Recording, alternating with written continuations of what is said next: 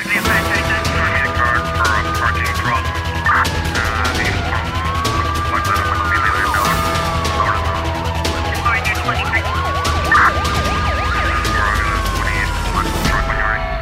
Cabo Verde vai estar sob influência de uma onda tropical a partir desta quarta-feira. De acordo com o Instituto Nacional de Meteorologia e Geofísica, o estado do tempo no arquipélago estará condicionado pela passagem da onda tropical, deslocando-se no sentido oeste. Segundo um comunicado do INMG, durante a sua trajetória prevê-se a ocorrência da chuva de intensidade variável, por vezes acompanhada de trovoadas. O vento será moderado, por vezes com alguma intensidade, na zona ocidental de Barlavento, com ligeiro agravamento do estado do mar a norte-noroeste do arquipélago. O governo do Estado brasileiro de São Paulo anunciou na terça-feira o fim da Operação Escudo, uma ação policial lançada no final de julho que causou pelo menos 28 mortos. A operação terminou com a detenção de 958 pessoas, das quais 382 eram procuradas pela Justiça e a apreensão de 117 armas e quase uma tonelada de drogas. A informação é avançada pelo governo de São Paulo em comunicado. Até 1 de setembro, o Conselho Nacional de Direitos Humanos tinha reunido pelo menos 11 relatos de violação durante a Operação Escudo devido à ação policial. Segundo a imprensa brasileira, o Conselho recomendou ao governo eh, que encerrasse a operação e apresentasse no prazo de 20 dias esclarecimentos sobre as circunstâncias das mortes decorrentes da intervenção policial. O órgão pediu ainda que o governo de São Paulo explique nesse prazo a não utilização de câmaras de filmar corporais por parte dos policiais durante as ações contra o crime organizado. As denúncias apuradas pelo Conselho junto de testemunhas, relatam casos de execuções, pessoas de outras zonas levadas para serem mortas onde decorria a operação, invasão de casas, omissão de socorro médico, ausência de câmaras ou identificação nas, das fardas dos polícias e morte de moradores da rua. A operação foi iniciada no fim de julho e é a mais letal do Estado brasileiro de São Paulo. As ações começaram um dia após o assassínio de um agente da Polícia Militar perto de uma comunidade pobre na cidade do eh, Guarujá. O Ministério Público do Japão acusou formalmente um homem de 24 anos por tentativa de homicídio e outros crimes no alegado ataque com explosivos contra o primeiro-ministro Fumio Kishida em abril.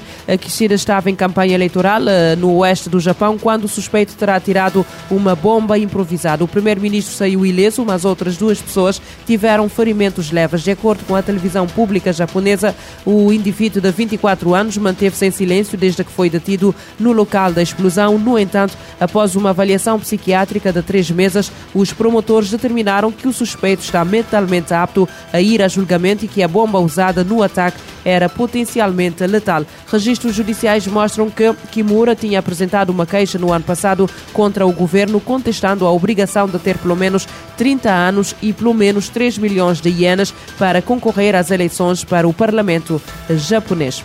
Um ataque levado a cabo por alegados terroristas no norte do Burkina Faso causou a morte de 17 soldados e 36 auxiliares do exército deste país. Anúncio feito pelo Estado-Maior através de um comunicado. A unidade atacada estava destacada em Combri, na província de Yatenga, para permitir a reinstalação de pessoas que abandonaram a zona há mais de dois anos, expulsas pelos extremistas. O quartel-general também registrou cerca de 30 feridos que foram transferidos e tratados. O Estado-Maior acrescenta ainda que as operações de contra contra-ataque tinham resultado na neutralização de vários assaltantes e na destruição do seu material de combate, indicando que as operações continuam a decorrer na zona. Burkina Faso, palco de dois golpes militares em 2022, está mergulhado numa espiral de violência desde 2015, que nos últimos sete anos fez mais de 16 mil mortos eh, civis e militares e mais de 2 milhões de eh, deslocados.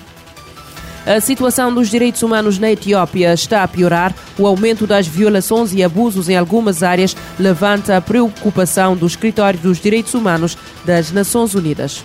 Pelo menos 183 pessoas morreram desde julho em confrontos em andamento na região da Amhara, na Etiópia. O aumento de violações e abusos em algumas áreas levanta grande preocupação do Escritório de Direitos Humanos. A entidade da ONU pediu investigação rápida, imparcial e eficaz e que responsáveis pelos atos prestem contas. Uma publicação lançada na terça-feira destaca a piora de confrontos entre militares e a milícia regional FANU. Em 4 de agosto entrou em vigor um estado de emergência que levou a situação a piorar consideravelmente segundo o escritório. O decreto confere amplos poderes às autoridades para prender suspeitos sem ordem judicial em todo o país, além de impor o recolher obrigatório e proibir reuniões públicas. Mais de mil pessoas já foram detidas ao abrigo da lei.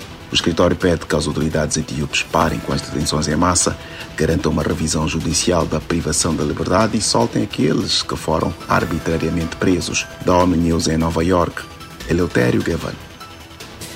Eh, a situação dos direitos humanos na Etiópia está a piorar. O aumento das violações e abusos em algumas áreas está a levantar preocupação do Escritório das Nações Unidas para Direitos Humanos.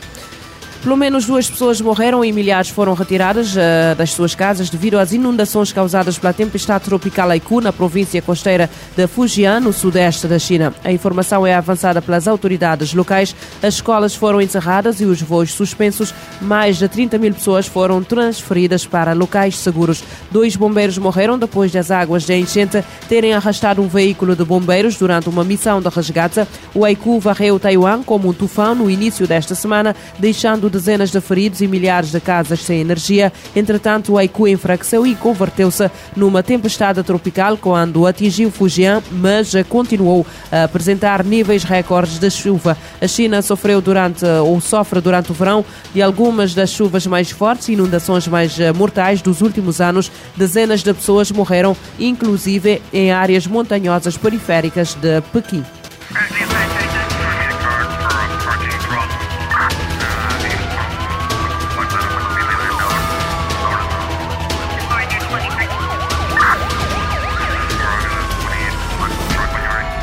Este programa está disponível em formato podcast no Spotify e em radiomorabeza.cv. SOS. A atualidade numa outra perspectiva. Emergência, polícia, justiça, investigação criminal, as grandes apreensões e as maiores investigações. O mundo como ele é. SOS. De segunda a sexta, às nove da manhã e às sete da tarde. SOS. Na Morabeza.